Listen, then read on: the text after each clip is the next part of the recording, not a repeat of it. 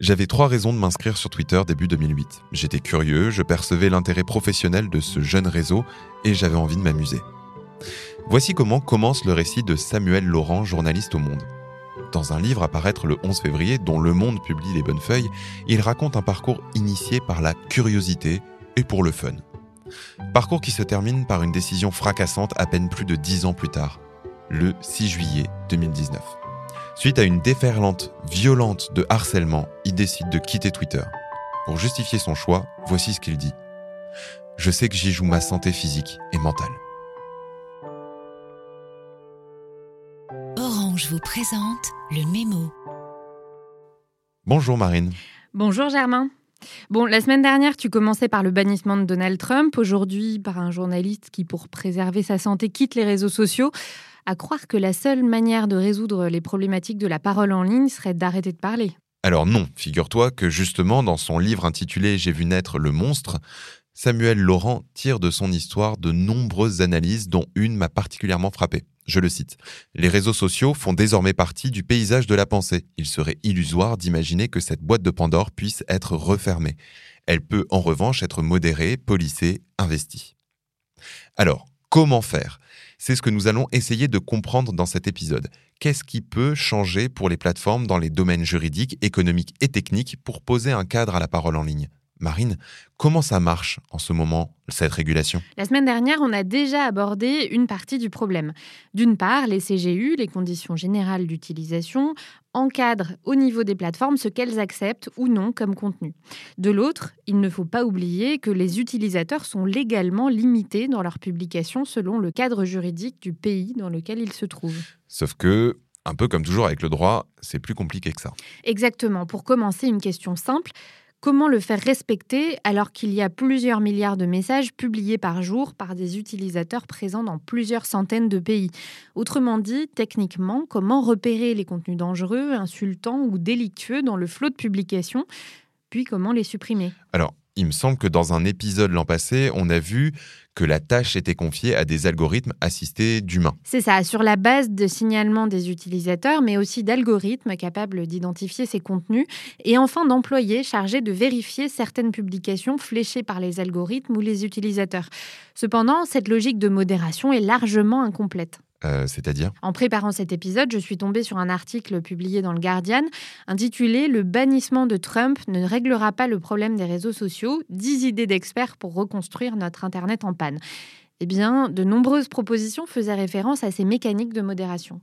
L'un des experts propose de changer les algorithmes de recommandation afin de favoriser des contenus aux informations vérifiables.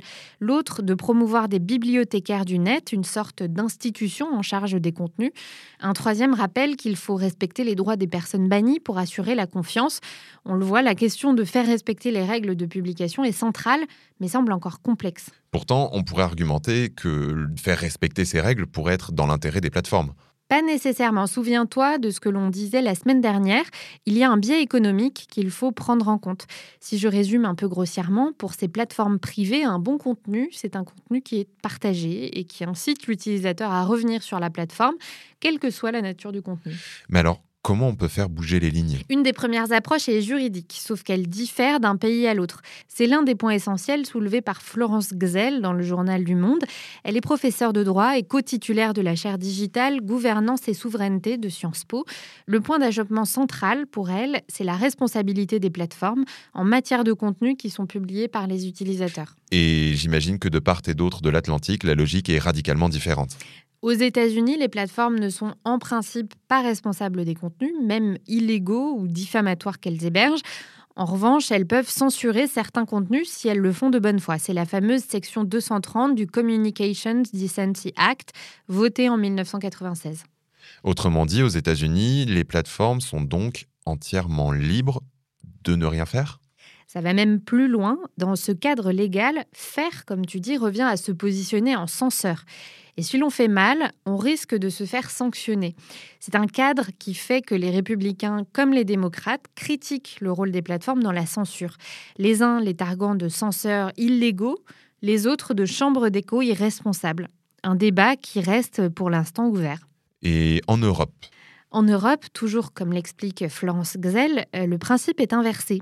Une plateforme est tenue responsable des contenus qu'elle affiche dès lors qu'elle a connaissance de ce contenu et ne fait rien pour le retirer, ce qui inverse totalement la logique. Ce qui n'empêche pas qu'il y ait des discussions autour d'un Digital Service Act européen. D'ailleurs, qu'est-ce que c'est?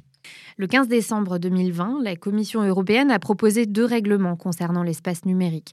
Le DMA, Digital Market Act, qui vise à réglementer la concurrence entre les plateformes, et le DSA, Digital Service Act, qui lui se concentre sur la question des contenus publiés sur la toile, avec un focus sur la modération et la transparence. Les choses bougent donc. Oui, l'idée est de mettre en place un régime plus contraignant, avec une plus grande transparence envers les autorités. Une des dispositions intéressantes, c'est l'imposition de mécanismes de signalement comme les Trusted Flaggers, signaleurs de confiance, des utilisateurs de confiance repérés par la plateforme, avec une obligation pour les plateformes de traiter en priorité les contenus signalés par ces acteurs bénévoles. Mais même si on voit que sur le sujet, l'Europe innove, euh, on voit bien que le droit rattrape les innovations technologiques. Est-ce que c'est pas un problème ça? Oui, et les appels à la régulation après l'éviction de Donald Trump ont été nombreux, mais c'est également le cas suite aux événements violents nés en ligne. On peut penser en France à l'assassinat de Samuel Paty. Le terrain est encore mouvant ce qui pousse donc certains à proposer des alternatives. C'est ce que je lis dans la newsletter Platformer qui relaie une étude réalisée par Elie Pariser, auteur du best-seller The Filter Bubble en 2011. C'est bien lui qui a théorisé le principe des bulles de filtre sur les réseaux sociaux dès 2011. On peut dire que c'était quelqu'un en avance sur son temps. On peut dire ça. L'idée de cette étude est d'identifier ce que l'on attend d'une plateforme de réseau social afin d'améliorer celles qui existent ou même d'en inventer de nouvelles. Les auteurs de l'étude ont posé plusieurs critères que je vous invite à découvrir. On a mis le lien en description. Mais l'idée principale est de donner beaucoup plus de poids à la communauté dans la création, la modération de l'expérience utilisateur et la structure des réseaux. Finalement, placer l'usager au centre et non plus le profit. Mais ce nouveau projet, est-ce qu'il verra le jour comme une start-up avec du capital risque ou comme un espace public géré par un gouvernement ou une communauté? Eh bien, le journaliste a justement posé la question. Pour Elie Pariser, si l'on veut qu'un réseau social réussisse à remplir tous les critères que lui et son équipe ont identifiés, il faut plus d'acteurs privés, donc plus de concurrence et surtout davantage d'initiatives publiques. Avant de poursuivre, il donne un exemple. Regardez les biens communs physiques. Il y a une raison pour laquelle les bibliothèques sont des bibliothèques et non des librairies soutenues par les entreprises. Une évolution donc qu'il faudra suivre de près. Merci beaucoup Marine et merci à vous de nous avoir écoutés. Toutes les sources ayant servi à la rédaction de cet épisode sont à retrouver en description.